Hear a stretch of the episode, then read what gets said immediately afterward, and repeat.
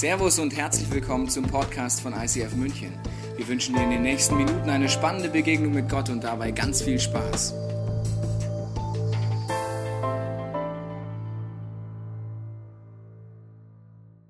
Herzlich willkommen zu unserem Vision Sunday. Ich begrüße alle Locations natürlich, Altstadt, Freising, Augsburg. Schön, dass ihr dabei seid. Und du siehst, ich bin zurück aus dem Urlaub. Zusammen mit meiner Familie war ich vier Wochen im Urlaub zum ersten Mal, seitdem wir eine Familie vier Wochen. Wie kam das? Unser Leitungsteam im ICF hat gesagt, nach zehn Jahren Knecht in der Church kriegt man fünf Wochen mehr Urlaub und eine kleine Prämie. Und aufgrund dieser Großzügigkeit waren wir zum ersten Mal vier Wochen richtig Summer Break weg. Es war absolut genial. Vielen Dank für diese Großzügigkeit. Und du siehst, ich sehe ein bisschen anders aus. Warum ich ein Bart habe und warum der nur bis heute 21.30 Uhr in meinem Gesicht bleibt, werde ich dir heute in dieser Predigt erklären. Aber ich freue mich sehr auf diesen Vision Sunday mit dir, weil es gibt eine äh, Szene, die ich gleich mit dir eintauchen möchte. Ich stelle dir heute die Frage, wie kannst du ein Leben leben? Und wie können wir als Church ein Leben leben, wo Jesus eines Tages sagt, an das sollte man sich erinnern, an diese Kirche ISF München in 100 Jahren oder an diese Einzelpersonen, auch noch in vielen Jahren nach deinem Tod, an die sollte man sich erinnern. Und ich habe dir eine Bibelstelle mitgebracht und wir steigen ein in diese Szene. Diese Szene ist mit einer, mit einer Frau zu tun, die Jesus begegnet und wir schauen uns mal an, was sie erlebt, weil das ist der Schlüssel, ein Leben zu leben, an das man sich eines Tages erinnert.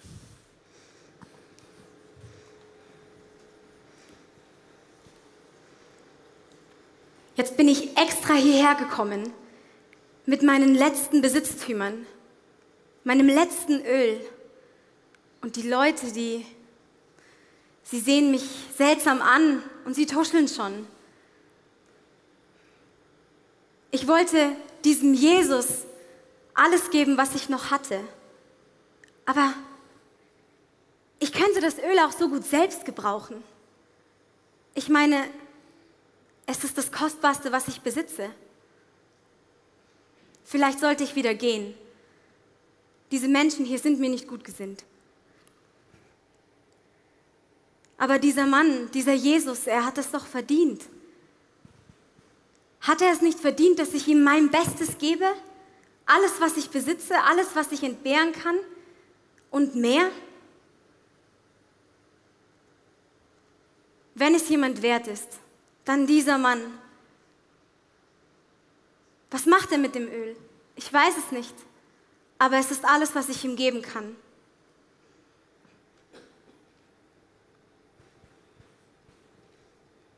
Diese Szene steht im Markus Evangelium. Es geht folgendermaßen weiter. Einige der Anwesenden waren empört. Was soll das, dieses Öl zu verschwenden, diese Kostbarkeit, sagten sie zueinander. Man hätte das für mehr als 300 Denare verkaufen, das Geld den Armen geben könnten und sie machten der Frau heftige Vorwürfe. Aber Jesus sagt, lass sie. Warum macht ihr es der Frau so schwer? Sie hat ein gutes Werk an mir getan. Arme wird es immer bei euch geben und ihr könnt ihnen Gutes tun, so oft ihr wollt. Mich aber habt ihr nicht mehr lange bei euch. Sie hat getan, was sie konnte. Sie hat meinen Körper im Voraus für mein Begräbnis gesalbt. Ich sage euch, überall in der Welt, wo man das Evangelium, die Botschaft von Jesus Christus verkünden wird, wird man sich auch an sie erinnern und von dem reden, was sie getan hat. Jesus sagt, diese Frau, egal wo das Evangelium gepredigt wird, man wird sich an sie erinnern. Das heißt, sie scheint ein Leben zu leben, wo Gott sagt, das ist ein Leben, wo Gott sich daran erinnern wird, aber auch die Menschen sich daran erinnern werden. Und wir müssen uns heute anschauen, warum das so ist. Vielen Dank euch beiden für diese Szene. Wir schauen uns vier Schlüssel an, beziehungsweise drei Schlüssel an, die diese Frau uns vorlebt und uns challenged. Was heißt das, dass Gott eines Tages sagt, ich erinnere mich gerne an dieses Leben? Ich weiß nicht, egal ob du jung und knusprig oder alt und knusprig bist oder mittelalt, Mittelalter, gibt es ja immer. Ich weiß nicht, wie du gerade drauf bist, aber wenn du jetzt demnächst sterben würdest, an was würde man sich erinnern? Wenn du demnächst sterben würdest und du vor Gott, dem lebendigen Gott stehen würdest, an was wird er mit dir gemeinsam zurückblicken und sagen, Wahnsinn, was da entstanden ist. Ich meine, ich habe einen Mann gefunden ähm, beim äh, wunderbaren Online-Recherche und dieser Mann ist ein zigfacher Weltrekordler. Er heißt Michel Lotito, er ist im Jahr 2007 gestorben und dieser Mann hatte eine Fähigkeit, an die man sich erinnert. Und zwar, er konnte bis zu 900 Gramm Metall essen also Essen. Der hat das klein gemacht, hat es runtergeschluckt, konntest im Ultraschall, kannst auf YouTube angucken, wenn es dich nichts ekelt. Auf dem Ultraschall siehst du dann, wie das Metall ankommt im Magen und wie es dann durch Kaki-Kack wieder rauskommt. Also er hat 900 Gramm Metall essen können. Das ist Weltrekord. probier mal ein Kilo, wenn du willst. Und dieser Mann hat im Laufe seines Lebens Unfassbares geleistet. Er hat nicht ein Fahrrad gefressen im Laufe seines Lebens, sondern äh, 18. Er hat im Laufe seines Lebens nicht einen Einkaufswagen gegessen, sondern 15. Im Laufe seines Lebens, das nächste Bild, hat er zwei Betten klein gesägt und gegessen. Er hat im Laufe seines Lebens nicht einen Fernseher, der finde ich schon eklig genug, sondern er hat sieben Fernseher gegessen. Man meint also mit allem, verstehst du? Mit Glas und allem einfach gegessen. Okay, dann hat er diese Anzahl von Leuchter gegessen. So langsam denkt sich, was für ein Vogel. Er hat ein paar Skier mit Stöcken gegessen, einen Sarg mit den Griffen wohlgemerkt, ganz wichtig, mit den Griffen. Einen Computer, ja, und damit nicht genug. Er hat eine Cessna komplett zerlegt und alles gefressen. So, Jetzt stelle ich mir vor, dieser Mann, an den erinnert man sich als den Mann, der Metall und Glas und Holz essen konnte. Jetzt stelle ich mir vor, eines Tages steht er vor dem lebendigen Gott, das sieht dann ungefähr so aus. Und Gott fragt ihn mit tiefer Stimme, na mein Sohn, ja hallo Gott, an was erinnern sich die Menschen in deinem Leben? Ich habe eine Chestnut gefressen. Cool, mein Sohn. Also ich weiß nicht, verstehst du, es gibt Dinge, da sagt man ja, hier ist noch skurril, ich schaue mir das an, aber ist das ein Leben, wo man noch in 100 Jahren sagt, es ist würdig, dass man sich daran erinnert? Sowohl mein Haus, mein Auto, alles, was so Rahmenbedingungen sind oder Erfolge sind, daran erinnert man sich nicht mehr in 100 Jahren. Die Frage ist, was für ein Leben lebt diese Frau, dass Jesus sagt, egal wo die Botschaft von Jesus, dass er für dich am Kreuz gestorben ist und auferstanden ist. Egal wo das gepreacht ist, man wird sich erinnern an ihre Einstellung. Wenn du Jesus noch nicht kennst, solltest du dringend heute in einer der Locations oder hier jemanden fragen, wie sieht das denn mit Jesus aus? Was kann man denn dort erleben? Inwiefern kann er in mein Leben kommen? Aber ich möchte mit dir einsteigen und die erste Lerneffekt von dieser Frau mit dir zeigen. Und zwar, man machte ihr heftige Vorwürfe.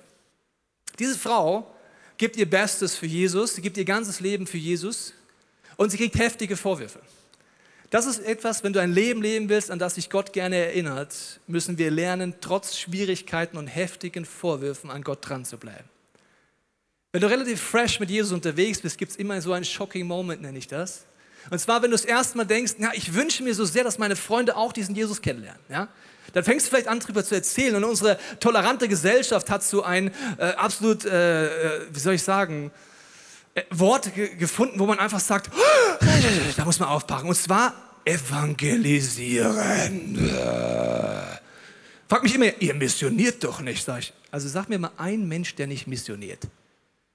Hausfrauen für Thermomix äh, missionieren da rum, für Tupperware wird rum missioniert, für den FC Bayern, fürs Rote Kreuz. Ich kenne keinen, der nicht für irgendetwas missioniert, für Versicherung, für irgendetwas. Ist alles okay? Solange du nicht auf die Idee kommst, mir zu erzählen, dass du durch Jesus ein Leben leben kannst, wo du aufblühst und befreit wirst, das geht nicht. Wie crazy ist eigentlich unsere Gesellschaft? Egal, okay. Also, wenn du anfängst, mit Jesus straight zu leben, werden die Menschen nicht nur applaudieren, sondern du wirst Vorwürfe bekommen. Vielleicht in deiner engsten Family. Ich kenne Menschen, wo der Chef in der Firma gesagt hat, wenn du noch einmal über Jesus redest, feuere ich dich.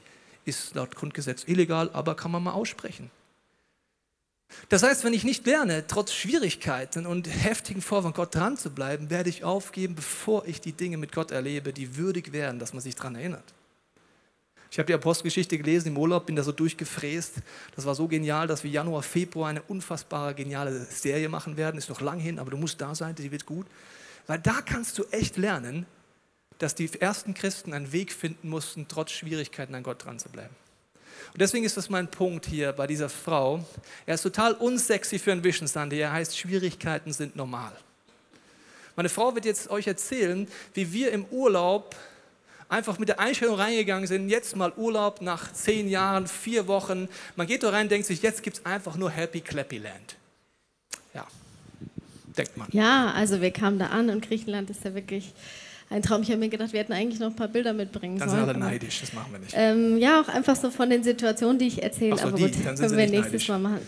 Also, wir kamen an im Urlaub und ich hatte äh, vorher überlegt, ja, wie machen wir das da? In Griechenland gibt es ja Euro, alles super. Dann habe ich deswegen schon zu Hause nochmal ordentlich äh, Geld abgehoben, hatte 500 Euro, habe gesagt, super, das reicht uns einfach für äh, eine gute Zeit und dann haben wir was. Ich muss da nicht für die Kreditkarte da Gebühr bezahlen und so.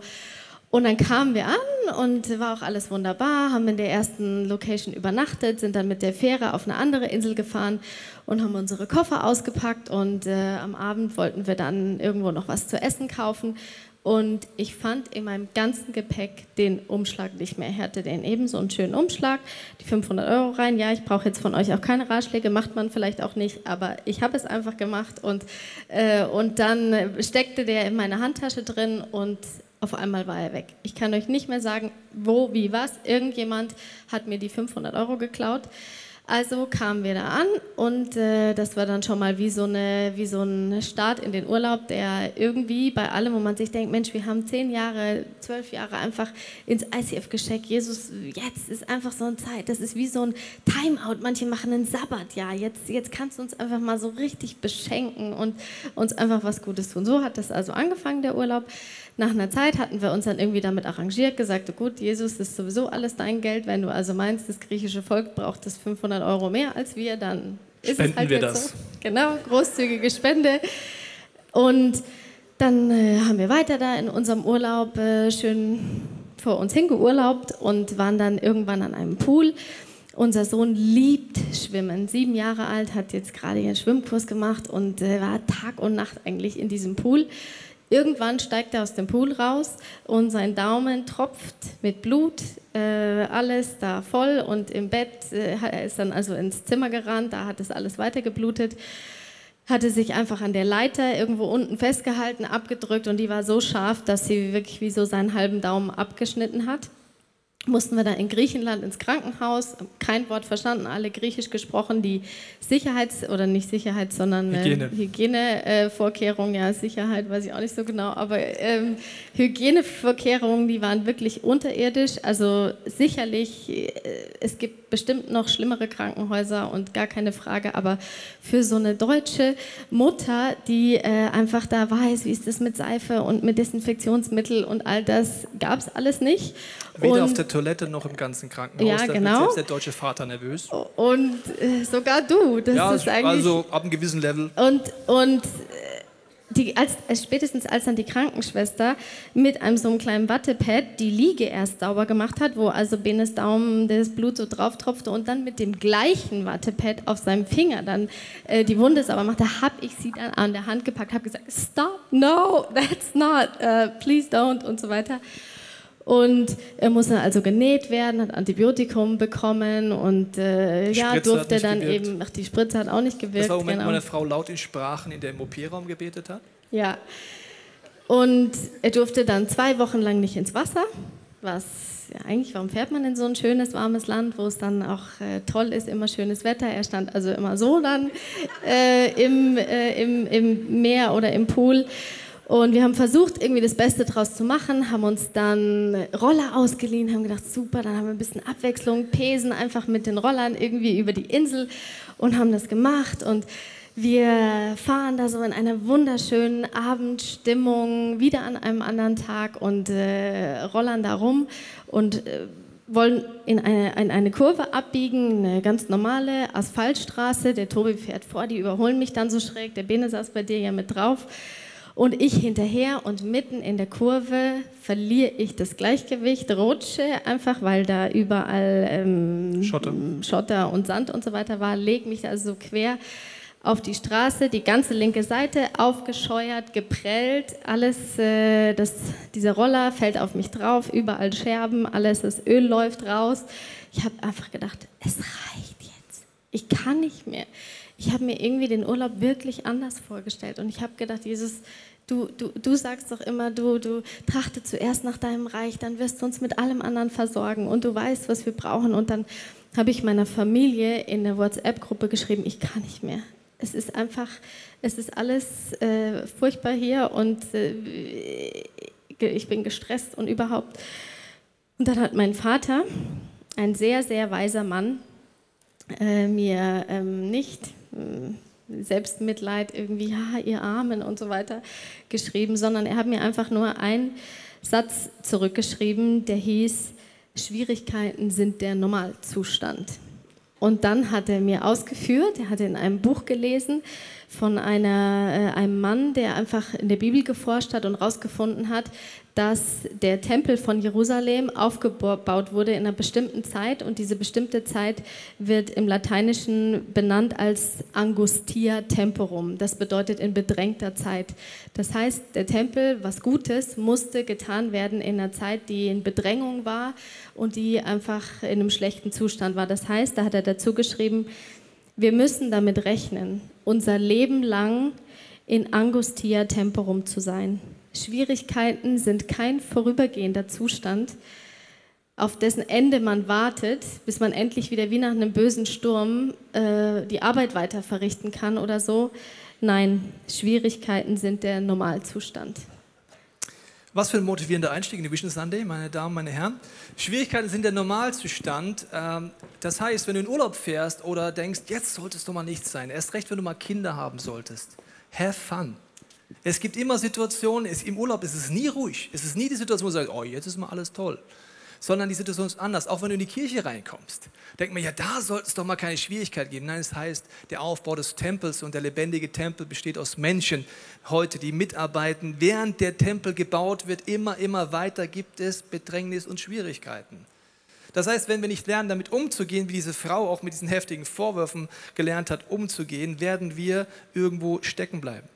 In der Bibel gibt es verschiedene Begriffe, was wir alles als Schwierigkeiten bezeichnen. Es gibt Schwierigkeiten, interessanterweise dieses Wort, das wir verwenden, ist biblisch nie verwendet. Aber es gibt Prüfungen und es gibt Trübsal. Prüfung und Trübsal ist was anderes, als was wir als Schwierigkeiten bezeichnen. Das sind Situationen, wo Gott dir etwas zeigen möchte, ganz konkret in deinem Herzen, wo er vorher schon weiß, er möchte in dir eine Veränderung schaffen. Deswegen führt er dich oft in schwierigen Momenten an diesen tiefen Punkt der Veränderung. Schwierigkeiten in unserem Leben haben oft was damit zu tun, wie wir auf Situationen reagieren. Das ist sehr interessant. Wir haben immer Möglichkeiten, unterschiedlich zu reagieren. Und in Schwierigkeiten zeigt sich einfach ganz, ganz viel in uns selber. Der erste Schwierig, was passiert in Schwierigkeiten ist, es zeigt sich, dass wir eigentlich oft Misstrauen und Zweifel gegenüber Gott haben.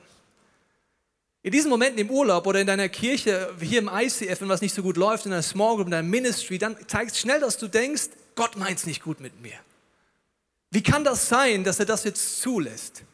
Misstrauen und Zweifel ist das, was uns anstreckt. Sorgen und Ängste kommen daher, dass ich denke, Gott meint es nicht gut mit mir. In Situationen, wo ich nicht verstehe oder wenn ich warten muss. Zum Beispiel, als Church haben wir Geld gesammelt, Reach jedes Jahr. Vor zwei Jahren haben wir für ein Café gesammelt. Wenn du schon länger da bist, weißt du das. Wir wollten in Milbertshofen ein Café anfangen. Wir haben verhandelt, hatten verschiedene Objekte. Haben. Es ging nichts vorwärts. Alle Türen sind zugegangen. Das sind die Momente, wo du denkst, wo bist du Gott? Warum handelst du nicht? Da ist doch dieser Gebetseindruck gewesen. Wir sammeln Geld und dann passiert nichts. Zwei Jahre später, letzten Sonntag, stehe ich oben in der Keksdose im Love Changes Café. Ich habe es dir mitgebracht. Wenn du mir vor zwei Jahren gesagt hättest, Tobi, easy, das dauert es halt zwei Jahre. Ja? Ihr verhandelt da ein bisschen in Milbertshofen rum, nette Erfahrung, aber umsonst. Aber zwei Jahre später kriegt ihr ein Café in der Mitte der Stadt an der Hackerbrücke, wo jede Woche Tausende von Menschen vorbeigehen. Da hätte ich gesagt, okay, dann warte ich halt zwei Jahre. Aber weil ich es nicht wusste, hatte ich dann Sorgen, Ängste, Probleme, Misstrauen. Zwei Jahre später sage ich, Gott sei Dank gab es diese Schwierigkeiten in Milbershofen, weil heute haben wir ein Café, wo ich mir denke, abgefahren Gott. Wir konnten einen Mietvertrag unterschreiben, der super ist für unsere Church und wo wir, wenn wir wollen, jeden Tag aufmachen können und Tausende von Menschen einen Erstkontakt zu Jesus bringen können. Das wäre in keinem Stadtteil so gewesen. Das heißt, Misstrauen und Zweifel sorgen dafür in Schwierigkeiten in deiner Small Group, deinem Team, in deiner Kirche und deiner Familie, dass wir Gott nicht vertrauen und dann wird das Leben anstrengend. Wenn du vorher sagst, okay, ich vertraue Gott gerade in solchen Situationen, wird es einfacher. Und gerade bei unserem Urlaub, ich habe zwei Möglichkeiten. Als die Frau gestürzt, direkt hinter uns war ein Auto und da waren die zwei nettesten Griechen drin, die ich jemals kennengelernt habe. Sie hatten Verbandszeug dabei, sie haben angehalten, haben die Frau verarztet, es war Nowhere Land, da war nichts. Meine Frau blutet hier, volle Kanne und ich hatte ja nichts dabei. Wir hatten aufgrund der Verletzung unseres Sohnes, jeden Tag mussten wir Desinfektionsmittel dabei haben. Das hätte ich sonst nicht dabei, ich habe das nicht dabei. Wir konnten desinfizieren, die haben sich verbunden. Zwei Engel kamen eigentlich vorbei. Nach der Situation kann ich mich entweder nur beschweren oder sagen, Gott, du hast mir zwei Engel geschickt. Die 500 Euro, die waren weg. Das ist sehr, sehr viel Geld. Am Ende vom Urlaub haben wir gemerkt, Gott hat uns so oft beschenkt durch Kleinigkeiten. Transfer zum Flughafen, den wir nicht bezahlen mussten. Äh, Leute, die die Übernachtung billiger gemacht haben, weil sie uns einfach mochten. Macht ja sonst jeder, ja. Wir haben Sonnenbrillen kaufen wollen, ja, dann sagt die Frau, ja, so ein bisschen ins Gespräch kommen, sie kriegt von der Situation mit, weil sie gerade selber bestohlen wurde und wir Gebet anbieten in ihrem Laden, dann sagt sie einfach, ja, habt ihr das auch erlebt, erzählen mir das, dann sagt sie, komm, ich gebe euch die Sonnenbrillen billiger. Also ich kann am Ende vom Urlaub sagen, ich habe 500 Euro geklaut bekommen oder Gott hat mich 100 Mal beschenkt. Das heißt, mein Misstrauen, mein Zweifel in mir macht es oft anstrengend. Und das Zweite, was oft passiert, auch in der Kirche, wenn es nach vorne geht mit Vision, ist, dass ich biblische Prinzipien missachte und deswegen in Schwierigkeiten komme. Also wenn dich heute als Christ bezeichnest, erkläre ich kurz mal den Nichtchristen etwas. Wir Christen haben echt starke Nerven, muss ich sagen. Wir kommen auf die Idee, uns ein bisschen komisch zu verhalten, weil wir kennen biblische Prinzipien, zumindest vom Hören, wenden sie aber nicht an und beschweren uns dann bei Gott. Das nennt man Christentum im Allgemeinen. Also, wir kennen ein Prinzip, ihr hört das zum Beispiel. Ein Prinzip ist, wenn du verletzt bist, vergib der Person. Ja, mache ich doch nicht. Sehe ich doch nicht ein. Dann bin ich zerfressen von Bitterkeit und reg mich bei Gott auf, was das soll. Oder Sabbat. Gott sagt, ein Tag die Woche, mach frei. Wir knechten durch und regen uns auf, dass wir gestresst sind. Das ist biblische Prinzipien brechen. Als ich studiert habe, war ich äh, in der Situation, dass ich Staatsexamen hatte. Ein Jahr musste ich lernen. Und dann habe ich das in der Bibel gelesen, habe gedacht, oh cool, zwei Prinzipien sind erstens, trachte zuerst nach dem Reich Gottes, der rechts wird dir zufallen, nicht durchfallen, zufallen. Cool, wir fangen einfach das ICF München während dem Staatsexamen an. Das ist mal ein Experiment. Weil mir haben andere gesagt, man kommt durch ein Staatsexamen schon in Burnout. Da habe ich gedacht, andere sagen, durch Kirchengründung komme ich Burnout. Machen wir beides zusammen. Dann habe ich gesagt, Jesus, das geht nur, wenn ich sage, ich gebe mein Bestes tagsüber, die acht Stunden lerne ich. Dann mache ich Schluss und sage, jetzt rachte ich nach deinem Reich. Der Rest muss mir zufallen, das heißt, du musst mir irgendwie Gnade geben. Und das Coolste fand ich beim Lernen, ich darf einen Tag die Woche einfach frei machen. Wie cool ist das denn, während all meine Kommilitonen in der Stabi geknechtet haben. Dann habe ich gesagt, haben gesagt, bist du fertig mit Lernen? Ja, nein, aber ich tue einen Tag so lang, als wäre alles erledigt. Haben sie gesagt, bist du, bist du, na, das ist ein göttliches Prinzip. Gott verspricht mir, er segnet mich, wenn ich einen Tag lang so tue. Also, je älter du wirst, desto mehr gibt es ein Problem. Du wirst nie fertig sein. Ist dir das mal aufgefallen? Nie! Das heißt, wenn du wartest, dass du fertig bist, wirst du nie frei machen. Die Wäsche gibt es noch zu waschen und das noch zu machen. Ein Tag. Ich habe Gott geworshipped. Super, ich kann einen Tag frei machen. Wie cool ist das denn? Habe mir aber gedacht, das Staatsexamen wird das interessant, Gott. Samstag noch lernen, habe ich gesagt, ich kann noch drei Themen, Gott. Ich schaffe nur noch eins. Welches soll ich denn lernen, wenn ich morgen frei habe? Sag mir eins. Ich habe eines der besten Staatsexamen in Bayern gemacht, nebenbei ein ICF gegründet und einen Tag frei gemacht. Das ist Worship, verstehst du? Aber davor habe ich nicht so gelebt, habe durchgemacht und gestrieben und gestresst und Menschenfurcht und so weiter. Und dann habe ich mich bei Gott aufgeregt. Ich habe Nerven, gell? Aber biblische Prinzipien missachten heißt, du kommst in Schwierigkeiten. Das geht gar nicht anders. Und das ist eine Herausforderung. Oder zum Beispiel, wenn du sagst, naja, irgendwie ist mein Glaube gerade so depressiv, dann frage ich dich, wie betest du denn? Ein biblisches Prinzip ist, dass du jedes Gebet mit Dank anfängst. Ist ein biblisches Prinzip. Machst du das so? Nee, mache ich nicht. So viele Probleme. Dann reg dich nicht auf, wenn dein Glauben depressiv ist. Es ist ein biblisches Prinzip. Fang an, Gott zu worshipen, zu danken, indem du dich entscheidest, zu gucken, wo er wirkt. Für die zwei Engel in Griechenland, für das Geld, das gekommen ist. Und auf einmal kann ich anders beten. Dieses Prinzip, dass ich glaube, ich muss nur genug ackern in der Church oder wir haben Ziele in der Kirche oder privat, wenn ich nur genug rackere, dann komme ich hin ist ein Misstrauen bzw. ein Missachten von biblischen Prinzipien. Ich dir, meine große Challenge gerade steht im Epheserbrief.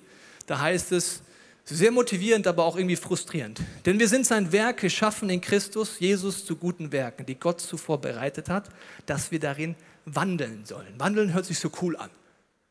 Chili Willi. Ich wandel da so, verstehst du? Gibt es halt Projekte und ich wandel da drin. Wie soll das gehen? Es gibt Tage, da weiß ich schon am Morgen, ich kann den Tag gar nicht schaffen. Solange wir denken, wenn wir nur schnell genug arbeiten und genug rackern, wir können es noch schaffen, sind wir in der größten Gefahr, Gott zu vergessen. Folgendes Phänomen, du schreibst E-Mails, vielleicht kennst du das Phänomen, du versuchst deinen Posteingang zu lernen. Wer probiert diese Mission Impossible immer wieder mal zu schaffen, dass einfach keine E-Mail drin ist? Kennt das jemand außer mir?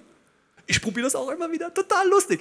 Dann mache ich, gebe ich alles und racker und racker und dann kommt, oh nee, kann nicht einmal der Posteingang leer sein und dann kommen wieder mehr E-Mails und dann denkst du dir einfach, ich flipp aus, das kann doch nicht wahr sein. Und wenn du an dem Punkt bist, fängst du erst an zu beten, dummerweise. Gott, ich brauche Hilfe, bitte, bitte, ich schaff's nicht. Wenn du weißt, ich schnall, wie schnell du ruderst, du schaffst nicht, dann fangen wir an zu beten. Aber deswegen sind wir gestresst, wir könnten ein bisschen früher anfangen. Ich trainiere das sehr hart ein. Ich bete morgens mit meiner Frau, Jesus, hilf mir, deine Prioritäten zu setzen. Weil ich habe ganz viele To-Dos, die ich wichtig finde. Und zwar heute. Meine Erfahrung ist, Gott findet die nicht immer gleich wichtig wie ich. Der findet die nicht gleich wichtig. Die Frage ist, was ist das Werk, das du vorbereitest für mich? Vor dem Amoklauf von International Sunday war die Situation die, dass ich an dem Dienstag morgens wieder aufgestanden bin, habe meine Meetings gesehen und was ich zu tun hatte und da ein Konfliktgespräch und da und da. Und dann wusste ich, ich habe eine halbe Stunde für die Predigt am Sonntag. Das ist nicht so viel. Also ich weiß nicht, ob du schon mal eine Predigt geschrieben hast, das ist nicht so viel. Das ist eigentlich schon unmöglich. Mittlerweile habe ich den Vertrauenslevel, wenn ich halbe Stunde echt Vollgas gebe, kann was rauskommen. So, ich komme ins Office, mein Kollege Manuel ist da und sagt, hey Tobi, super, wir haben ja in fünf Minuten das Meeting wegen dem Roots-Buch, das demnächst rauskommt vom ICF. Ich so, wie Meeting? In meinem Kalender steht nichts. Kennst du das? Huh, du denkst dir, nee, bitte nicht. Da steht in deinem Kalender was, was bei mir nicht steht. Und ich sehe, ja, da muss ich hin. Es geht um Marketing und so weiter. Und ich denke mir, schau auf die Uhr. Jetzt habe ich noch fünf Minuten. Da wusste ich, in fünf Minuten kann ich so schnell Predigt schreiben, wie ich will. Ich schaff's nicht. Ich habe gesagt, komm Manuel, wir gehen Kaffee trinken. Da war ich wieder entspannt, verstehst du? Egal, was ich jetzt mache, ich schaff's nicht. Aber ich merke, wenn ich früher anfange zu beten sage, Gott, hilf mir in diesen Herausforderungen, deine Prioritäten zu setzen heute, bin ich nicht so angespannt. Als am Freitag der Amoklauf durch unsere Stadt passierte, habe ich mir am Samstag, als ich die Predigt hingesetzt habe, gedacht, zum Glück hatte ich am Dienstag keine Zeit. Weil die Predigt wäre für den Mülleimer gewesen. Im Nachhinein habe ich gedacht, warum war ich denn gestresst? Hätte ich sagen können, okay Gott, ich schreibe mal die Woche keine Predigt. Bisschen weird, aber hätte ich mich nicht getraut. Aber es wäre schlau gewesen, verstehst du?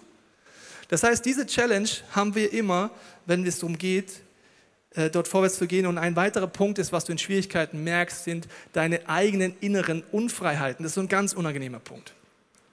Wenn es in der Kirche und deinem Small Group Team, Kirche, Familie Schwierigkeiten gibt, kommen oft die eigenen inneren Unfreiheiten zum Ziel. Gerade dann, wenn du heftige Vorwürfe kriegst oder Schwierigkeiten hast. Ich mache dir mal so zwei, drei Beispiele. Also in meinem Leben ist es oft gefühlte Ungerechtigkeit, wo ich emotional wäre in meinem Leben und einfach so innerlich ausflippen könnte.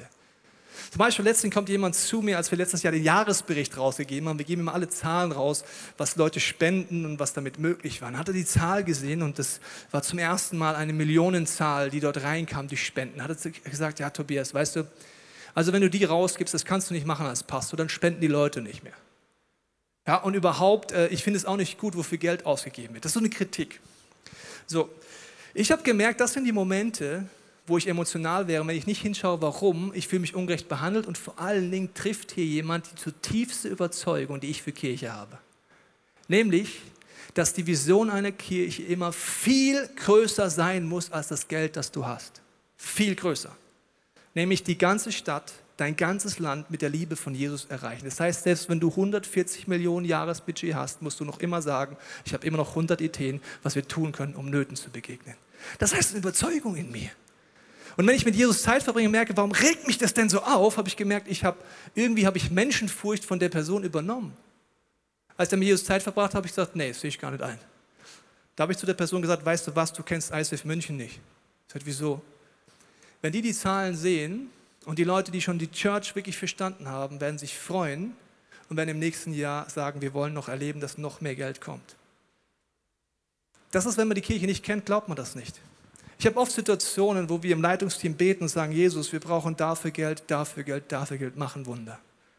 Es war vor drei Jahren eine Story, wo mir auch alle Pastoren abgeraten haben zu erzählen, aber ich erzähle sie euch. Ich mag nämlich Dinge erzählen, die keiner erzählt. Okay, also, da war eine Situation, wir haben gebetet und ich habe gesagt, Jesus, es gibt so viele Nöte und da könnten wir Geld investieren und da und da und da. Kannst du irgendwie einen Weg finden, kannst du mir 100.000 Euro geben? Und zwar on the top von dem, was immer reinkommt. Dann kommt ein Mann in unsere Church und sagt zu mir, äh, Pastor Teichen, können wir kurz reden? So, ja, was ist denn los? Was würden Sie machen, wenn ich Ihnen 100.000 Euro geben würde? wir sagen, würde ich in 24 Stunden sagen, wo wir es investieren würden. Ich habe gesagt, okay, Challenge accepted. Wenn ich in 24 Stunden einen Plan habe, wofür Sie 100.000 Euro ausgeben, spende ich das Geld. Jetzt sagst du, krass, gell? Und jetzt sage ich dir, warum Pastoren sagen, dass man das nicht erzählen kann. Weil sie sagen, dann werden die Leute komisch in der Kirche. Ja gut, wenn einer 100.000 spenden kann, spende ich nicht mehr. Dann hast du Kirche nicht verstanden. Kirche heißt, egal ob du 1 Euro gibst oder 100.000, du gibst das, was du geben kannst, damit mehr Nöten begegnet wird. Und die zweite Unfreiheit, die auf den Kirchen ist, dass jeder denkt, wer war denn das? Wer war denn das? Warst du das? Hast du 100.000 Euro? Also da werden Menschen komisch. Ich habe gesagt, ich will eine Church sehen, wo egal ob du viel Geld oder wenig Geld hast, du sagst, für die Vision, dass Menschen Jesus kennenlernen, gebe ich Geld. Als das passiert ist, habe ich, wir haben das Geld geplant, war logisch, weil die Vision ist bei uns immer größer als das, was da ist. Immer. Reach vor einem Jahr. War eine Situation, habe ich auch gebetet mit dem Leitungsteam und habe gesagt, Gott, okay, wir haben das Gefühl, der Church können wir zutrauen 250.000 Euro. Dann kriegen sie einen Herzinfarkt, wenn wir höher gehen. Aber du weißt, wir brauchen 500.000. Die Flüchtlinge kommen, die Nöte fliegen uns um die Ohren, wir können da und da und da investieren. 500.000, mach irgendein Wunder. Und es ist ja schon ein Wunder, dass es so viele Menschen in unserer Kirche gibt, die den Zehnten geben und dann noch Reach geben. Das ist ja abgefahren. Am Ende dieses Vision Sundays, wo wir, ich euch gesagt habe, dass 250.000 rein zugesagt wurden, hatte ich ein paar Begegnungen, die immer so abliefen. Tobias, das Geld ist drin, ist super, reicht das eigentlich? Ich so, ja, was heißt reichen? Das ist gut. Ja, wie viel bräuchtest du eigentlich? Ja, eigentlich das Doppelte. Am Ende vom Tag haben einzelne Menschen nochmal 250.000 obendrauf gelegt. So, dann haben auch alle gesagt, das kannst du nicht erzählen. Doch, ich erzähle es auch. Weißt du warum?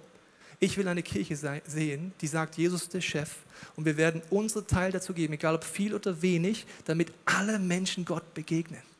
Ich habe dir eine Grafik mitgemacht. Drei Säulen sind immer in einer Kirche dabei, dass eine Kirche aufblüht. Das ist Gebet, Mitarbeit und Geld. Je mehr Menschen beten, desto mehr Durchbrüche gibt es. Je mehr Menschen sagen, ich gebe meine Zeit, desto mehr Durchbrüche gibt es. Je mehr Menschen sagen, ich gebe in meinen Möglichkeiten, vielleicht 5 Euro, 2 Euro, 10 Cent. Das ist Church, wo Gott wirkt. Und als wir das Office umgebaut haben, ich habe hier ein paar Bilder mitgebracht, hatte ich wieder so eine Situation. Da kommt jemand ins Office rein und sagt, ja, schon schön hier, aber mit so einem kritischen Unterton. Und dann kommt durch jede Pore raus, ja, muss man denn dafür Geld ausgeben? Dann habe ich gesagt, weißt du was? Es gibt einen Slogan und den gibt es im ICF München nicht. Und der heißt, nur Schrott für Gott. Den gibt es hier nicht. Das ist wie letztens äh, eine Person uns sagt, ja, weißt du, ich habe noch so ein altes Sofa braucht das nicht fürs Kinder-ICF. Dann denke ich mir, was ist das für eine Haltung? Das durchgefurzte und durchgesessene Sofa ist gut genug, dass Kinder in eine Kirche kommen und einem lebendigen Gott begegnen, der großzügig ist. Das passt nicht zusammen. Da habe ich gesagt, sorry, entweder schmeißt es weg oder du bleibst drauf sitzen, aber das Kinder-ICF sitzt da nicht drauf. Wir träumen von dieser Kirche, die immer mehr dorthin geht und was sie du lernen kannst von dieser Frau. Es das heißt, die Überschrift, sie gab ein Vermögen für Gott und das ist einfach verhältnismäßig unterschiedlich. Der nächste Punkt ist, sie tat, was sie tun konnte und das ist für mich eines der Schlüssel für ein Leben, an das man sich erinnert. Das, was sie tun konnte, tat sie, nicht mehr und nicht weniger. Und sie hat sich aufgemacht, sich Gott zur Verfügung zu stellen. Und das ist etwas, was bei uns in der Kirche immer der Gedanke ist, was ist der Next Step für jeden von uns aus Kirche. Ich habe dir das Rad mitgebracht. Wenn du da Fragen zu hast, kannst du in die Next Step Lounge gehen, weil man kann sich immer fragen, was könnte der Punkt sein, was ich tun konnte. Nichts Großes, einfach einen kleinen Schritt. Und das machen wir auch als Kirche immer wieder. Zum Beispiel sagen wir, wir wünschen uns, dass wir in den nächsten Monaten daran arbeiten, dass unsere Kleingruppen und unsere Ministries mehr zu einem Ort werden, wo Menschen sich wohlfühlen. Dass unsere Small Groups erleben, dass es genial ist, sich punktuell in einer Love Changes Aktion Gott zur Verfügung zu stellen und zu sagen, wir dienen mit unseren Gaben punktuell mit, dass Menschen um uns herum Gott erleben. Und wir wünschen uns, dass unsere Ministries wie einen Schritt gehen und sagen, wir wollen wie so ein Small Group Charakter haben. Wir sehen uns eh jede Woche, aber wir wollen Gemeinschaft haben, Gott erleben und wachsen. Und daran arbeiten wir die nächsten drei Monate. Im Januar haben wir ein Leaders Day, wo alle unsere Leiter und Azubis zusammenkommen und eine Serie, wo wir das, wo wir die Hausaufgaben gemacht haben, euch nochmal zeigen können. Aber du kannst jetzt schon einsteigen. Ich habe dir das Team mitgebracht, das jetzt zum Beispiel an Small Groups arbeitet.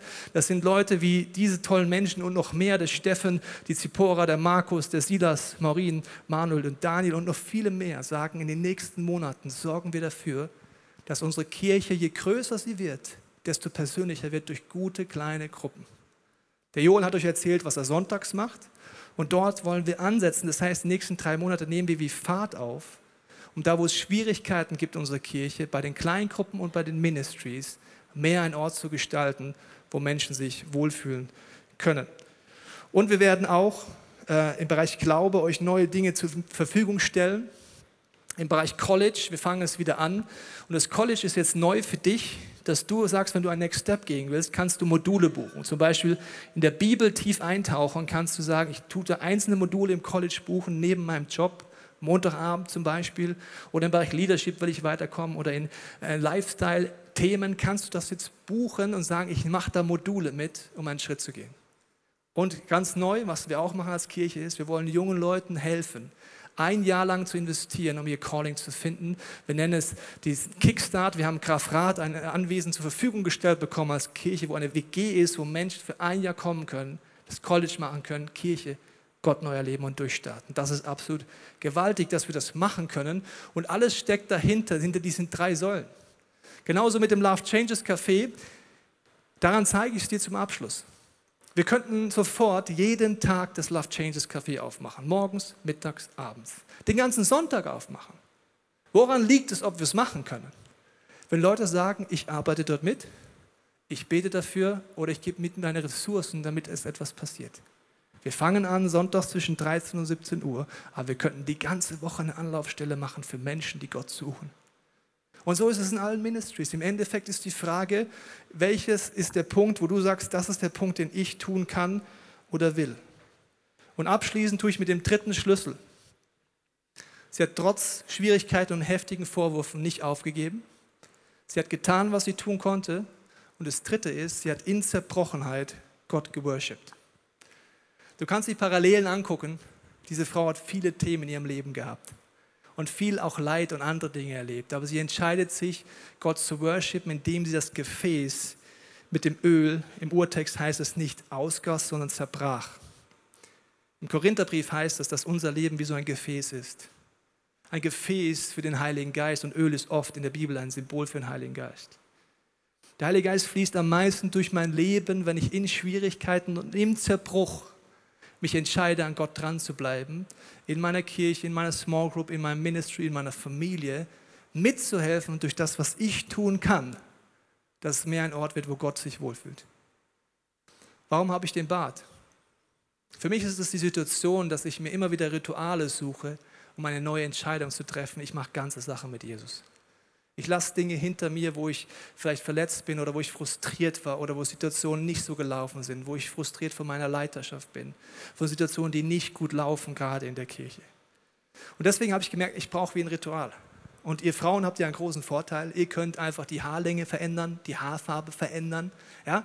Das ist, wenn es hier oben weniger wird. Manche Herren im Raum wissen, von was ich rede. Wenn es hier oben weniger wird, wie bei mir, der sieht bescheuert aus, wenn ich es lang wachsen lasse und die verschiedenen Haarfarben hatte ich schon in der Punkzeit. Also das kann ich nicht machen. So ein Symbol, was mir hilft, jetzt verändert sich was. Also habe ich gesagt, ich lasse jetzt in dem Sommer mein Bart wachsen bis zum Vision Sunday.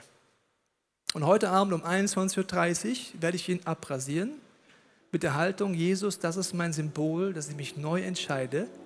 Ich folge dir wieder nach. Ich gebe nicht auf. Wir gehen durch die Schwierigkeiten durch. Wir bauen deinen Tempel in Zeiten der Bedrängnis einfach weiter. Mit all den Dingen, die ich gut finde und mit all den Dingen, wo ich nicht gut finde. Und das werde ich wie, diese Symbole helfen mir, diese äußerlichen Symbole, einen Herzensschritt neu zu gehen. Und das machen wir seit Jahren. Ich mache das nicht immer mit dem Bart, ich mache das unterschiedlich. Deswegen keine Sorgen, wenn wieder mal ein paar Bartstoppel da sind, habe ich nicht immer eine Lebenskrise. Das ist einfach jetzt in diesem Urlaub mein Symbol gewesen. Und ich möchte dich einladen, in allen Locations die Frage zu stellen, was ist dran? Wir werden in den nächsten Monaten Explore einführen in allen Locations.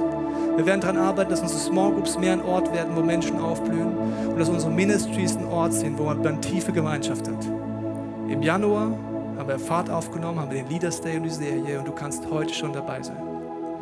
Du kannst jetzt in den nächsten Momenten einfach diese Frage stellen, Jesus, was ist mein Next Step? Was legst du mir aufs Herz? Was kann ich tun? Und dafür möchte ich beten, dass du ganz persönlich diesen Moment jetzt hast. Was heißt das für dich in deinem Privatleben oder in deiner Kirche?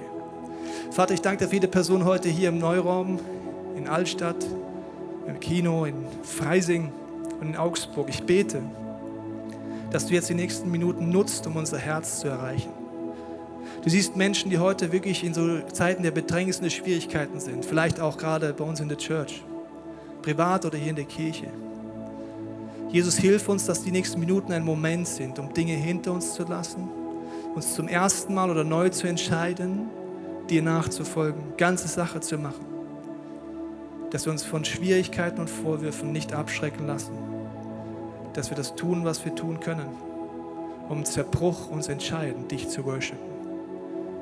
Vater, du dank, ich danke dir, dass unser Leben und auch ganze Kirchen manchmal von außen so aussehen, alles in Ordnung, aber du siehst immer die Punkte, wo wir Schritte gehen können, wo wir freier werden können, wo wir dir mehr vertrauen können, wo wir anpacken können.